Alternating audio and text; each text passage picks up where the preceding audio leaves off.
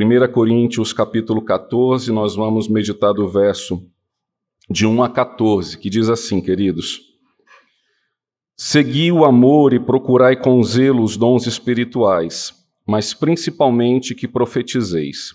Pois quem fala em outra língua não fala a homem senão a Deus, visto que ninguém o entende, e em espírito fala mistérios.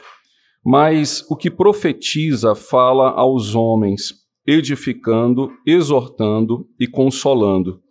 O que fala em outra língua a si mesmo se edifica, mas o que profetiza edifica a igreja. Eu quisera que vós todos falasseis em outras línguas, muito mais, porém, que profetizasseis. Pois quem profetiza é superior ao que fala em outras línguas, salvo se as interpretar, para que a igreja receba edificação. Agora, porém, irmãos, se eu for ter convosco falando em outras línguas, em que vos aproveitarei se não vos falar por meio de revelação, ou de ciência, ou de profecia, ou de doutrina? É assim que instrumentos inanimados como a flauta ou a cítara, quando emitem sons, se não os derem bem distintos, como se reconhecerá o que se toca na flauta ou cítara? Pois também, se a trombeta der som incerto, quem se preparará para a batalha? Assim, vós, se com a língua não disserdes palavra compreensível, como se entenderá o que dizeis? Porque estareis como se falasseis ao ar.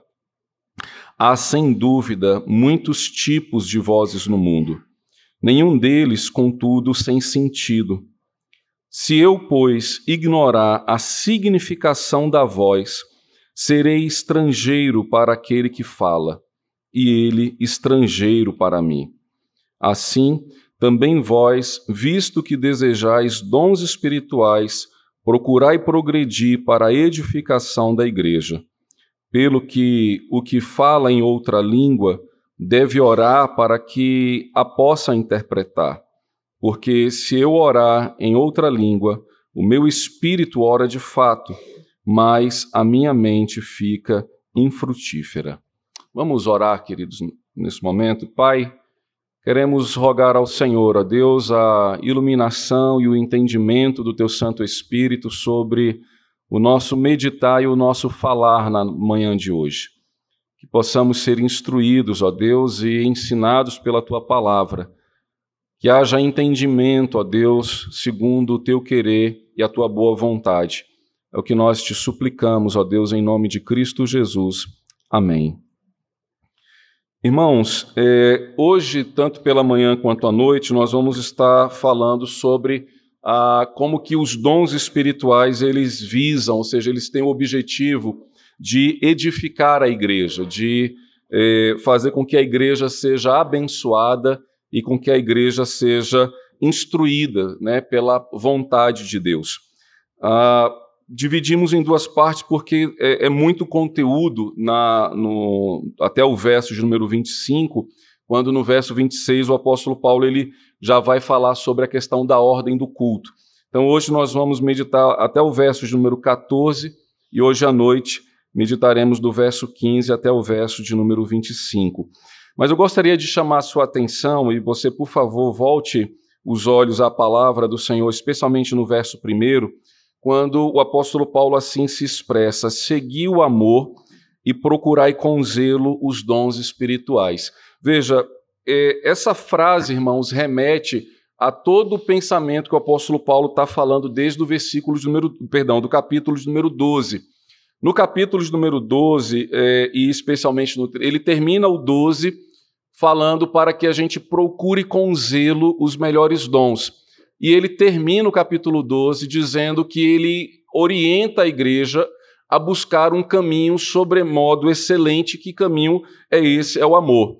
Então, agora aqui no capítulo 14, ele vai mostrar que tanto essa procura zelosa como o caminho do amor é, é, é um único caminho, é uma única atitude e uma única busca. Por isso ele diz: seguir o amor, e aí ele repete a, a sua orientação da, de cada membro da igreja procurar com zelo os, os dons espirituais. Os irmãos vão perceber que aqui no capítulo 14, até o verso número 25, quando falamos hoje à noite, é, o apóstolo Paulo ele vai se deter entre o dom de línguas e o dom de profecia. E ele vai mostrar à igreja que uh, o dom de profecia ele antecede ao dom de línguas, ou seja, ele seria, digamos assim, o dom que nós deveríamos buscar.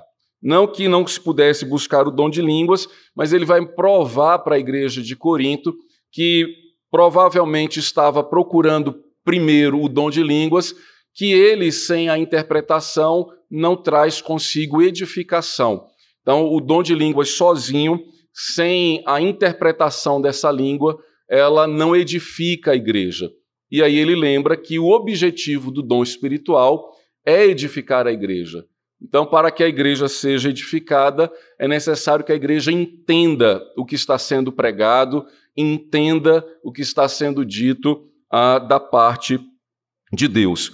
Então, ele termina o verso primeiro dizendo: Mas principalmente que profetizeis. Ou seja, provavelmente os irmãos estavam buscando primeiro o dom de línguas, e aí o apóstolo Paulo diz: não, é, não deixando de lado o dom de línguas, mas ele sem interpretação, ele fica aquém ao dom da, da profecia. E aí eu gostaria que os irmãos fossem caminhando comigo à, à luz do texto bíblico, é, vendo o, o, o ensino e o entendimento do porquê que o apóstolo Paulo, então, orienta os irmãos em amor a procurarem a, o dom da, da profecia e, e, somente o dom de línguas quando houvesse interpretação. Então veja comigo, ele diz: Pois quem fala em outra língua não fala a homens, senão a Deus, visto que ninguém o entende e em espírito fala mistérios. Só o versículo 2, irmãos, ele é, é esclarecedor para que a gente entenda uh, o que, que, é esse dom de línguas. Eu, eu espero que você já tenha é, ou sido convencido ou crido que o dom que, que a palavra de Deus fala de línguas é o dom de idiomas. Né? No grego, glossolalia é, é a língua que, que, que fala sobre os idiomas que há sobre a terra.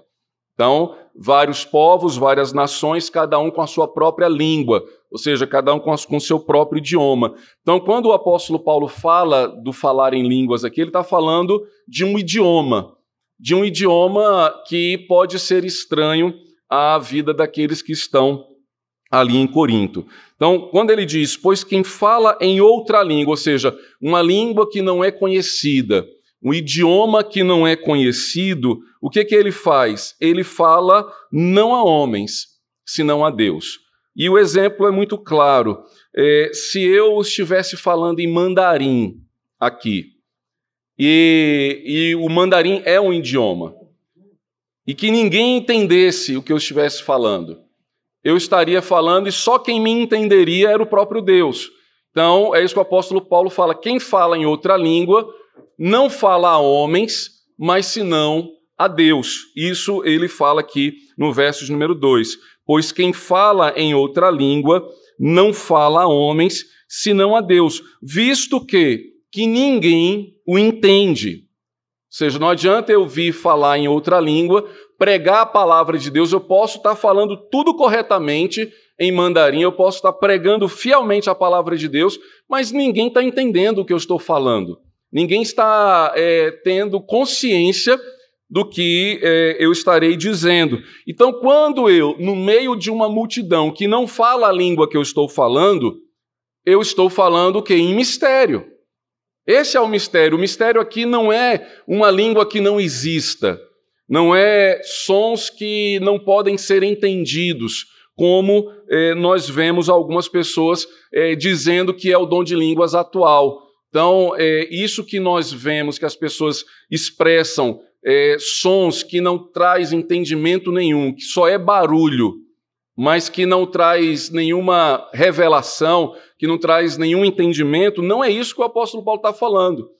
Não é o, o falar em mistério aqui é simplesmente eu falar num idioma que ninguém aqui compreende, que ninguém aqui tem habilidade para compreender. Por isso ele conclui no verso 2 dizendo: Visto que ninguém o entende e em espírito fala, é, fala mistérios. Mais uma coisa, o que, é esse em espírito? Você pode olhar na sua Bíblia, você vai ver que a palavra espírito ela está em letra minúscula. Então não é, é esse espírito aqui não é o Espírito Santo de alguém que pelo Espírito Santo fala algo que ninguém entende.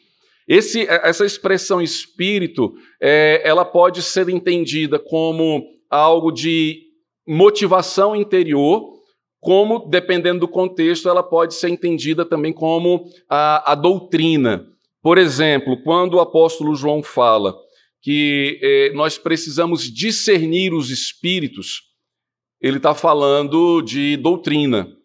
Quando ele diz: se esse espírito não confessa a Jesus, ou seja, se o espírito não, não confessa a Cristo como Senhor, se essa doutrina não é cristocêntrica, se essa doutrina ela não exalta Cristo, ela deve ser então é, afastada de nós.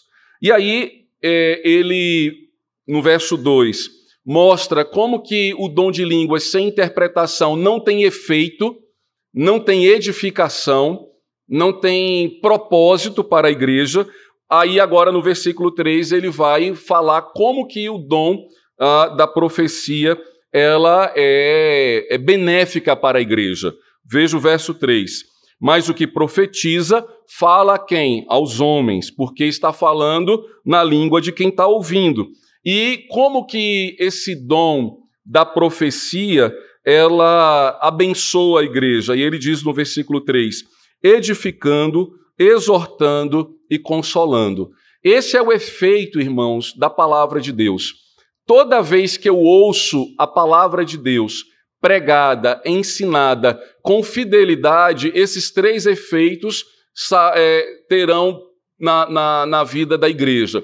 Ou seja, eu posso estar sendo edificado, ou seja, eu estou aprendendo eu estou adquirindo o conhecimento da palavra de Deus e isso que traz edificação. Eu estou aprendendo quem é Deus, eu estou aprendendo o que Deus faz, eu estou aprendendo o que Deus realiza no meio do seu povo. Eu estou sendo exortado, ou seja, eu estou sendo convencido do meu erro. Quando eu prego a Bíblia e a palavra de Deus, ela traz uma doutrina que confronta o meu modo de pensar, o meu modo de viver, o meu modo de agir, essa profecia, ou seja, essa pregação da palavra, ela me corrige. E ser corrigido é uma bênção. Porque quando nós somos corrigidos, nós saímos do erro. Como alguém que está fazendo um. resolvendo um problema, mas ele precisa ser corrigido para que ao final ele chegue na resposta correta. E além da, da exortação, o consolo. É quando a palavra de Deus, de Deus traz uma promessa, quando a palavra de Deus, de Deus ela traz sobre nós e sobre a igreja uma garantia. E toda vez que nós enfrentamos adversidades e lutas, nós experimentamos da palavra de Deus o consolo. Mais uma vez aqui falando que o dom da profecia, ou seja, o dom daquele que profetiza, não é o dom da adivinhação. Paulo não está falando aqui da pessoa que diz o que vai acontecer na sua vida amanhã ou hoje à noite. Isso, pelo contrário, a Bíblia ela condena a adivinhação. A Bíblia condena consulta a mortos para que se descubra, ah, por exemplo, o que vai acontecer no, no dia seguinte. Então, é, a palavra de Deus ela, é, quando ela fala aqui da profecia, a palavra profecia é boca de Deus. Então, como é que nós é, praticamos o dom da profecia?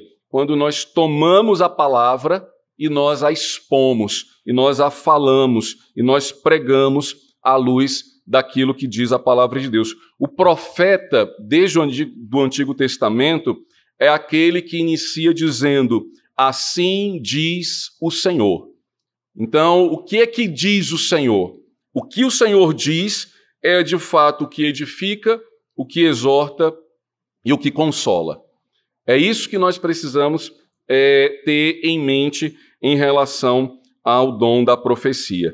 E aí ele conclui, veja o verso 4, quando ele diz: O que fala em outra língua, a si mesmo se edifica, mas o que profetiza edifica a igreja. Mais uma vez, se eu estiver falando e enquanto eu falo eu também aprendo, eu estou sendo edificado. Mas se a igreja não entende o que eu estou dizendo, obviamente a igreja não está sendo é, edificada. Por isso ele compara aqui o dom de língua sem interpretação com o dom da profecia, dizendo: é melhor que você pregue, é melhor que você profetize, falando a língua das pessoas que estão lhe ouvindo, pois quando isso acontece, a igreja é edificada. A igreja, ela é abençoada. E o verso 5, então, ele termina dizendo: Eu quisera que vós todos falassem em outras línguas, muito mais, porém, que profetizasseis, pois quem profetiza é superior ao que fala em outras línguas, salvo se as interpretar para que a igreja receba edificação. Então veja, entre pregar em uma língua estranha e falar à igreja, Paulo diz, a profecia é superior. Como que esses dons então eles se equiparam? Aí ele vai dizer: salvo se quem fala em outra língua tiver quem interprete, tiver quem traduza aquilo que está sendo falado. Pois quando a palavra é traduzida, ela é interpretada, então agora nós podemos entender o que é falado. Eu me lembro ah, quando, por sugestão da, da Vanessa e do Eliel, eles passaram seis meses na, na Itália e fizeram uma amizade com um pastor muito querido, que foi o pastor Pietro. E quando o pastor Pietro veio visitá-los, eles falaram: Pastor, é, o senhor daria uma oportunidade para ele pregar lá na igreja e tudo? E eu falei: Claro, se eu o conhecer, ver o que, que ele vai falar, né? Porque ainda não, não sei quem é. Mas quem que vai interpretar? Quem que vai traduzir o que ele vai falar? Aí eu virei para ele, você vai traduzir? Ele, eu não dou conta não. Aí a Vanessa, não, eu consigo traduzir. Eu falei, então ótimo, porque nós, a gente ia achar bonito, nossa, olha, um pastor italiano, olha como a, a, a língua italiana é bonita, como a língua italiana é isso, aquilo, mas a gente não ia entender nada do que ele tivesse falado. Então, quando ele veio, os irmãos que se lembram, quando o pastor Pietro esteve aqui, a Vanessa traduziu e nós fomos ricamente abençoados pela palavra que ele, que ele nos trouxe, falando em italiano e a Vanessa traduzindo para o português.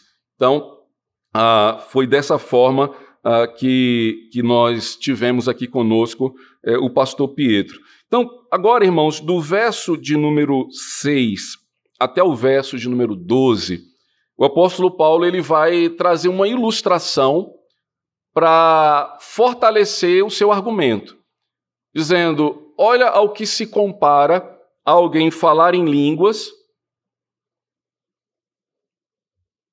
é, em relação a, a instrumentos musicais. Então ele diz assim: Agora, porém, irmãos, se eu for ter convosco falando em outras línguas, em que vos aproveitarei se não se, em que vos aproveitarei se vos não falar por meio de revelação ou de ciência ou de profecia, ou de doutrina. Perceberam, queridos, qual é a pergunta que o apóstolo Paulo faz para reflexão? Quando ele diz revelação, ciência, profecia ou doutrina, é aquilo que pela palavra nós somos edificados. Então, a palavra de Deus, quando ela é desvendada, quando nós passamos a crer que, que Jesus é o Filho de Deus e é o nosso Senhor e o nosso Salvador, e que a nossa vida está guardada nele, a palavra de Deus mostra esse processo como que sendo revelado aos nossos olhos e ao nosso coração. Por que, que tantas pessoas leem a Bíblia, mas não, não, não concordam com ela ou não creem no que ela diz? Porque não lhe foi revelado. Os seus olhos estão ainda é, como que coberto por escamas. A sua mente a, ainda está, está morta, está cauterizada. Logo, quando a palavra de Deus ela é pregada e o Espírito Santo desvenda os nossos olhos, é que esse processo de revelação, ou seja, eu passo a crer naquilo que a palavra de Deus diz. Quando ele fala da ciência, ele está falando do conhecer, do aprender, do olhar para a Bíblia e perceber que ela nos traz o quê? Ensinamentos, é o conhecer da história de Deus, o conhecer da revelação do Senhor. Depois ele diz da, da profecia, mais uma vez, do que a palavra de Deus diz, da doutrina, daquilo que ela define como verdade. Então perceba que tudo isso, na verdade, são como que sinônimos: revelação, ciência, profecia e doutrina. É tudo uma, é como que uma coisa só. Quando a palavra de Deus ela nos é ensinada, nós passamos então a conhecer a revelação, a, a ciência de Deus, a profecia do Senhor e a sua vontade. E aí então ele vai comparar instrumentos musicais que, se não forem bem tocados, é, não, não, tá, não trarão efeito nenhum. Veja, verso de número 7. É assim que instrumentos inanimados, ou seja, que por si só não faz som nenhum, né? e aí ele vai falar que a flauta ou a cítara, quando emitem sons, se não os derem bem distintos, como se reconhecerá o que se toca na flauta ou na cítara? É bem possível e bem provável que, quando os nossos irmãos estão aqui no momento de louvor, que pela introdução que eles fazem, você já sabe qual é a música que vai ser cantada. Né? E geralmente, quando eles estão aqui na introdução, nem começaram a cantar e olha para o slide e fala assim: não, não é essa música. Né? Tá trocado o slide. E por quê? Porque os sons estão ali bem distintos, as notas e os acordes estão transmitindo para a gente uma informação. Agora imagine você se eu for fazer essa introdução. Né? Pegar aqui o teclado e dizer, irmãos, vamos louvar e blam, blam, uma nota perdida atrás da outra. O que, que os irmãos vão perceber? Uai, o que, que o pastor quer cantar? E aí eu vou estar aqui, só eu sei, eu estou louvando a Deus. Bram, bram. Será isso possível? Isso é o louvor que, que é em mistério? Ah, vocês não estão percebendo essas notas porque vocês não creem. Né? Porque se vocês crescem, vocês saberiam é, que música angelical eu estou tocando aqui. É mais ou menos o que as pessoas fazem em relação a essas línguas que não têm é, ciência alguma, que não têm informação alguma. E aí o apóstolo Paulo então diz: é, se, os, se, se, se os sons não derem bem distintos, como se reconhecerá o que se toca na flauta ou na cítara? A gente não vai reconhecer nada. E como consequência, a gente não vai cantar, a gente não vai louvar. Verso 8: Pois também se a trombeta der som incerto, quem se preparará para a batalha? Quem já serviu as Forças Armadas Heavy Hood, que foi homenageado aqui como é, pastor jubilado, fuzileiro naval, deve não esquecer os, os toques, não, né, Heavy Hood? Toque da alvorada, toque para o rancho, aí ele já. toque de sentido, toque de apresentar arma. Se o corneteiro estiver lá na frente, né, bisonhando, tocando nada com nada, a tropa vai ficar sem saber o que fazer. Você, peraí, é para prestar continência, é para apresentar arma, é para virar à esquerda, é para virar à direita. E tudo isso no quartel a gente ouve pelo tom, o tom da, da trombeta. Pam, pam, pam, pam, pam, pam, pam, pam, bum. Você já sabe o que vai fazer. Se ele falar, se, ele, se for eu assoprar lá, o pessoal, é, é, esse tenente quer que faça o quê? é para olhar para o céu, Pode falar, Heavy Hood. Isso é fuzileiro naval, dentro do contexto pode.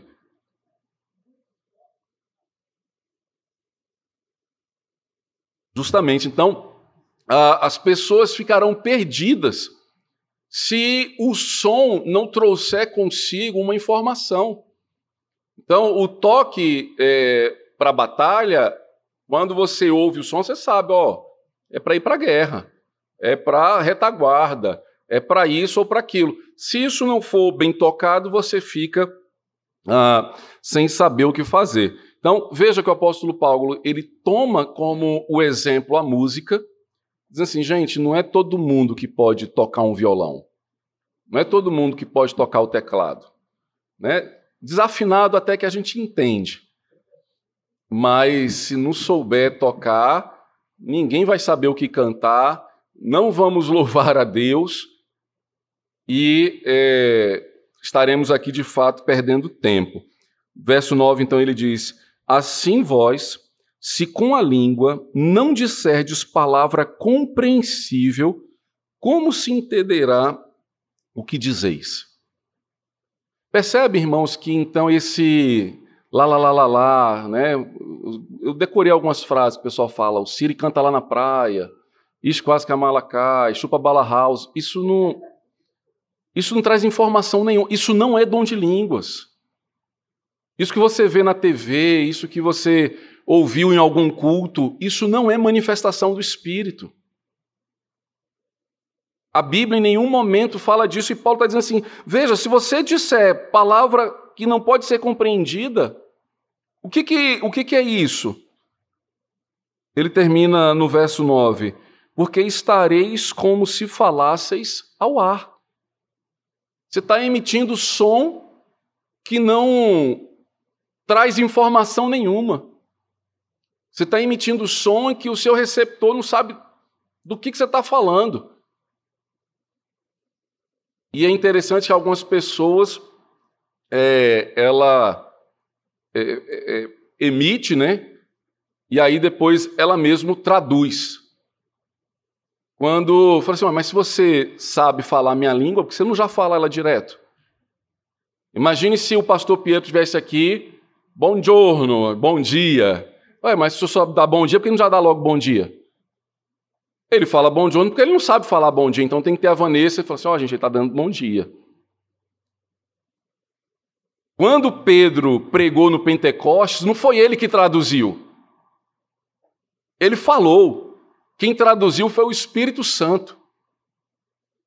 Quem traduziu foi o Espírito Santo no ouvido das pessoas que estavam ouvindo. Então, pessoas que, que falam línguas inanimadas, línguas que não têm sentido algum, aí elas mesmas depois traduzem. Qual é o sentido disso?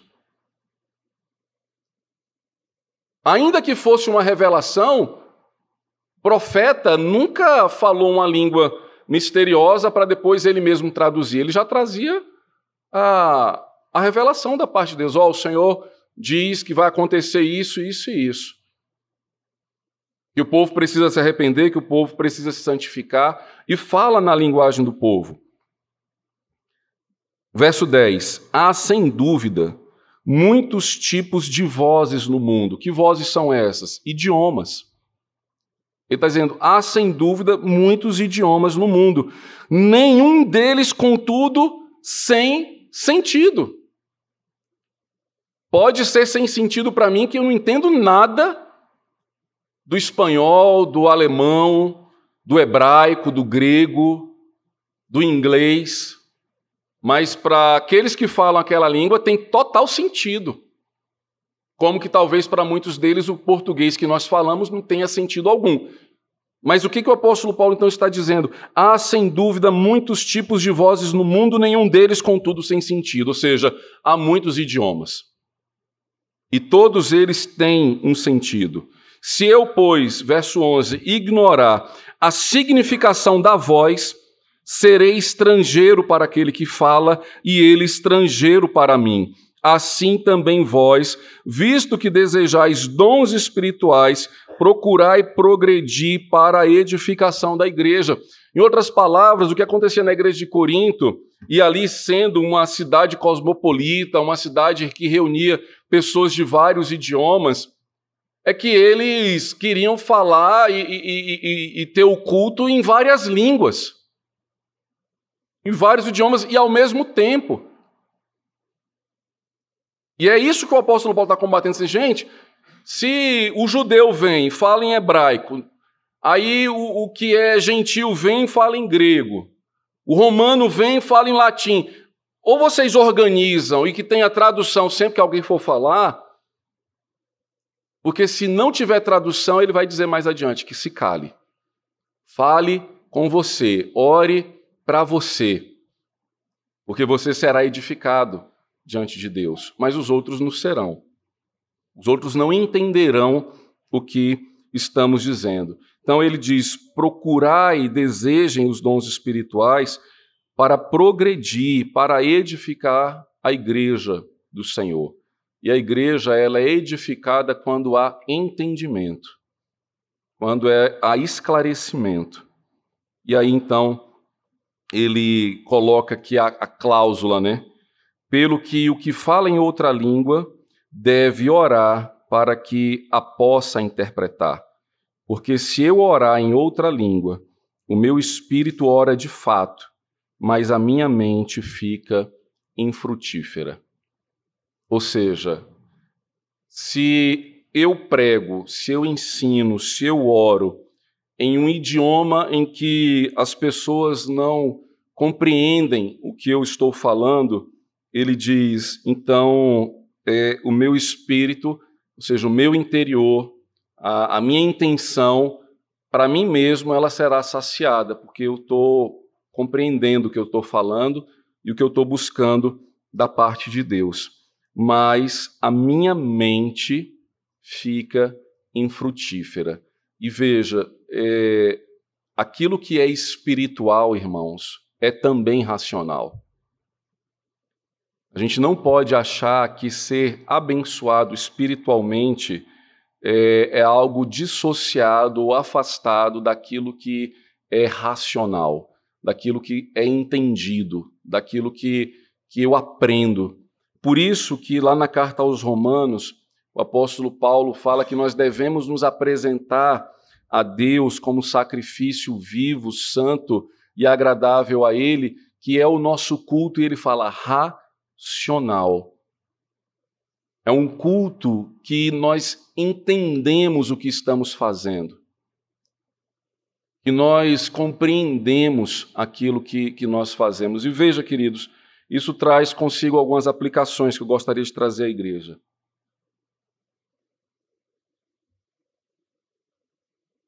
A racionalidade do culto e a forma é, que a gente fala em que o outro possa compreender, isso deve destacar o culto cristão de um culto pagão.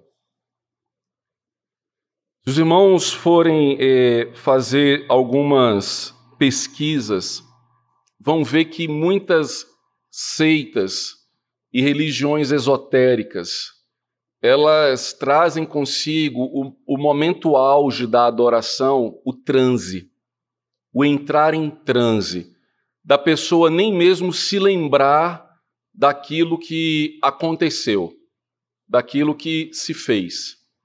O culto cristão é totalmente o contrário disso. No culto cristão não há transe algum. No culto cristão, ninguém sai de si. No culto cristão, as suas faculdades mentais, emocionais e espirituais são preservadas.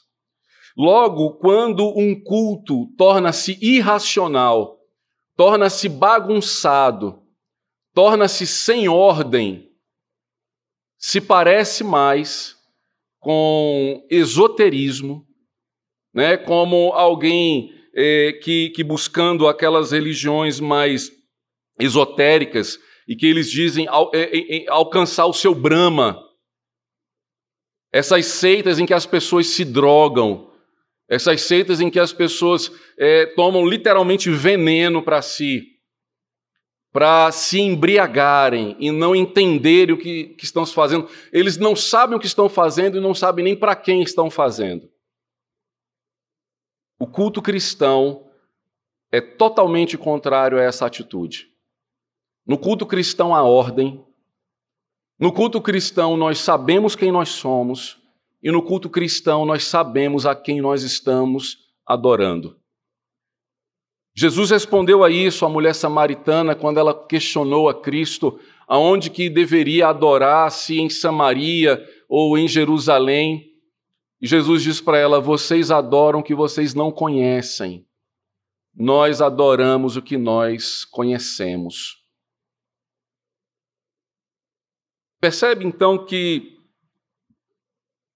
mesmo se falando de outros idiomas, um culto não pode ser dirigido numa língua e num idioma onde a igreja não compreenda.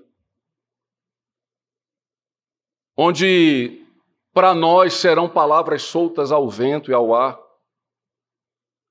que, que o apóstolo Paulo então está dizendo? Queridos, Deus, desde o início, desde o princípio, ele se revela no nosso idioma. Em todas as teofanias, em todas as manifestações angelicais, tanto Deus quanto os anjos falaram em línguas em que o receptor entendia. Em nenhum momento você vai ver um exemplo bíblico onde um anjo fala e a pessoa fica, hã? Hein? Quando o anjo aparece a Maria, fala na língua dela. Quando o anjo apareceu à mãe de Sansão, dizendo: Olha, você vai ter um filho, falou na língua dela. Quando o anjo aparece a Abraão e fala com ele, falou na língua dele. Nós nem mesmo temos referência bíblica de um idioma angelical. Nós nem sabemos se existe um idioma angelical, porque todas as vezes que, anjos, que os anjos apareceram, eles falaram no idioma do povo de Deus. Você pode ter certeza que se um anjo lhe aparecer, ele vai falar em português com você. Não vai falar de modo estranho. E isso demonstra o testemunho que a igreja precisa colocar ao mundo. Dizendo: olha, você ao entrar dentro de uma igreja, você pode até não crer, porque para isso depende da operação do Espírito Santo. Mas você vai compreender o que está sendo dito. Você vai entender o que está sendo falado. Você vai ouvir o que nós uh, estamos fazendo. Segundo lugar, se o que nós temos visto nos nossos dias não é o dom de línguas, o que, que é? E a resposta é: não sei. é como se você falasse assim, né, pastor, né, pedisse para o Rogério: Rogério, é, toca aqui a introdução do Castelo Forte. Aí o Rogério vai dedilhar e todo mundo vai entender que é o quê? Que é Castelo Forte. Mas se eu pegar o violão e fizer brem, brem, brem, aí você fala assim, Rogério, o que, é isso? Ele não tem obrigação nenhuma de saber, rapaz, eu descobri ali um dó que foi, saiu sem querer, ou não saiu nada. Eu não sei o que som é esse. Eu não sei o que é isso. Uma coisa eu sei, não é bíblico. Não tem respaldo bíblico não tem amparo nem de Gênesis a Apocalipse, sons que são emitidos sem entendimento algum, como manifestação uh, do Espírito Santo. Nem no original, quando aconteceu lá em Pentecostes, e nem nas cartas, quando o apóstolo Paulo trata desse assunto. Uh, se, você for, fizer, se você fizer um estudo sobre história da igreja, é, você não vai ver, por exemplo, na Idade Média, a igreja tentando explicar o que é isso. Não existia. Esse é um fenômeno que acontece no, no neopentecostalismo. E que nós não sabemos. Alguns comentaristas que, que eu li a, acreditam ser questões psíquicas, tão somente é, emocionais. Né? É, é como que, que alguém. É, nós, nós também sabemos emitir som que não traduz nada. Né? O, o gemido é isso. Quando a gente. Ah, o que isso quer dizer? A gente imagina que está doendo, mas não, não tem tradução. Traduza isso. Não tem tradução. Entendeu? Mas não há, é, digamos assim, explicação bíblica para dizer então o que, que, que é isso. Não há. O que há é que se alguém falar no culto, for pregar no culto, orar no culto, num idioma que é estranho, deve haver tradução. Se não houver tradução, que haja então a, o silêncio. Por quê, irmãos? Eu sei que muitos de nós viemos de igrejas é, neopentecostais, até mesmo pentecostais. Eu me recordo quando, aos 14 anos, eu fui convertido ao Evangelho e eu frequentei uma igreja dessa. E eu me lembro que é, era comum, a pessoa falava assim em coisas estranhas, parece que quando queria.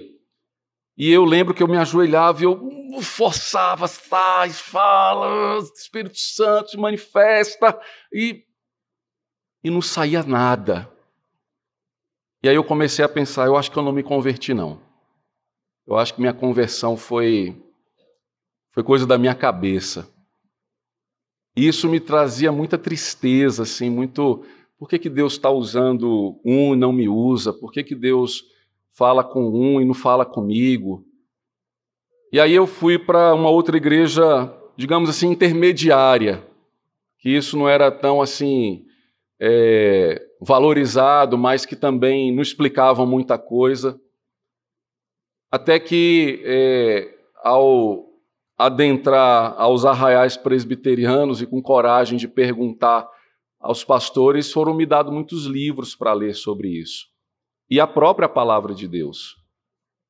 E em nenhum momento, por exemplo, a, o dom de línguas ele é balizado como uma bênção especial ou como um, um, uma bênção extraordinária. O que, que eh, nós vemos, irmãos, acerca do dom de línguas? Ele tem um propósito muito claro. Quando você se, se detém a estudar o que foi que aconteceu em Pentecostes, você vai ver que há uma, uma referência muito nítida com o que aconteceu em Babel. Até a Torre de Babel só havia um idioma no mundo. Até a Torre de Babel só se falava uma língua sobre a face da terra. E os homens se usaram da sua fácil comunicação para idolatrarem-se a si mesmo e vangloriassem do seu próprio nome. É o que diz na narrativa de Babel. Construamos uma torre e façamos o nosso nome o quê? Célebre. Então, quem é que vem e, e cria, né, digamos assim, e provoca a, a formação de outros idiomas? O próprio Deus. Foi Deus quem chega na Torre de Babel, desce lá e diz assim: está muito fácil para eles construir essa torre. Eles falam a mesma língua, eu vou confundir o idioma deles. Imagina você tentando fazer uma obra em que você fala português e outro fala russo. E você fala japonês e outro é, fala espanhol. O que aconteceu com a Torre de Babel? Virou um elefante branco a obra não foi concluída. E ali eles se espalham. E como é que surge então o idioma? A partir de isolamento. Eles se espalham, começam a falar uma, uma outra língua. E já não entendem mais, e isso mostra também o propósito de Deus de que eles deveriam se espalhar por todo o globo e se multiplicar. Em todo o Antigo Testamento, digamos assim, a língua santa, né, se é que a gente pode dizer assim, a, a língua que Deus se revelou a um povo, era a língua hebraica. Por que, que no Antigo Testamento não tem dom de línguas? Porque a revelação era para o judeu. O culto era em hebraico. Não havia necessidade de traduzir, de interpretar. É, a, a revelação divina estava restrita a uma nação a um povo. Só que quando chega o Pentecostes, o que, que Deus está dizendo? Agora a revelação não é mais somente para uma nação, mas é para todas as nações. E é necessário agora que o Evangelho, a revelação de Deus, seja é, nítida e compreensível a todas as línguas. Pedro prega na sua língua materna, mas os ouvintes ouviram também na sua língua materna. Se você voltar lá para a narrativa do Pentecostes, nem todo mundo ouviu. Não foi todos que estavam ouvindo a Pedro que entenderam o que ele estava falando. Tanto que quem não entendeu, o que, que falaram? Esse cara está bêbado, está embriagado, está falando nada com nada, porque não estavam entendendo o que estava sendo dito. Paulo vai usar, inclusive, desse exemplo, vai dizer assim: se chegar um visitante na igreja, em que um está falando uma coisa, outro outra, ele vai dizer que, gente, serviram bebida antes de eu chegar. Então é necessário que haja a ordem do culto, necessário que haja a, a, o entendimento do que está sendo dito e do que está sendo pregado. Por isso, queridos, vai ficar muito claro para nós que o dom de línguas é o dom de idiomas e ele tem um objetivo: a expansão missionária da igreja. Porque todos aqueles que estavam na sua língua ouviram, voltaram para a sua terra e pregaram na sua língua aquilo que eles ouviram. Então, eis aí um, um perfil. Se Deus lhe deu habilidade para falar em muitas línguas, começa a ouvir o chamado missionário para usar essa habilidade para pregar o evangelho aonde eu que só falo português não posso pregar. É com esse contexto e com esse objetivo que o dom de línguas aconteceu em Pentecostes para a expansão e o crescimento da igreja. Hoje nós temos a, a, a Bíblia na nossa língua materna, nós podemos lê-la com, com a nossa alfabetização de criança e ser edificado por ela.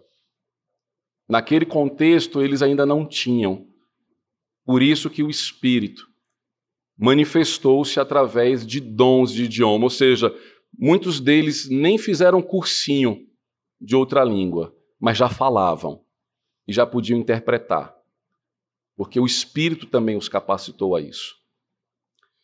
Queridos, hoje à noite nós vamos continuar então a partir do versículo 15 a, até o versículo de número 25, mostrando assim o, o o interesse também do apóstolo Paulo do ponto de vista do testemunho da igreja em relação ao dom de línguas. Alguma pergunta, irmãos? Algum questionamento que os irmãos queiram fazer? Alguma dúvida? Fiquem à vontade. Pastor Rudival acabou de ganhar uma caneta nova, está pronto para responder a tudo. Então vamos. É, ele já jogou a caneta no chão, viu, irmãos? Quebrou a caneta para não responder. Queridos, vamos nos colocar de pé, vamos orar ao Senhor. Lembrando que hoje à noite nós temos culto de Santa Ceia, recepção de membros e será certamente uma noite festiva para a nossa igreja. Pai, nós rogamos a Ti, Senhor, que o nosso meio seja sempre um ambiente em que a tua palavra seja entendida. Mas além de ser entendido, ó Deus, nós rogamos ao teu Santo Espírito que aplique sobre as nossas mentes e os nossos corações a fé para crermos naquilo que temos sido ensinados. E que assim, ó Deus, nós possamos viver vidas santas, vidas, ó Deus, que glorifiquem ao teu nome compreendendo, ó Deus, o que a tua palavra nos instrui e que vivendo, ó Deus, por meio dela, nós possamos ser bênção uns para os outros, para que a tua igreja seja aqui edificada com toda consolação, exortação e edificação. É o que nós te pedimos, Pai, em nome de Cristo Jesus. Amém. Queridos, Deus abençoe a todos, um ótimo almoço e, se Deus quiser, mais tarde nos encontraremos aqui.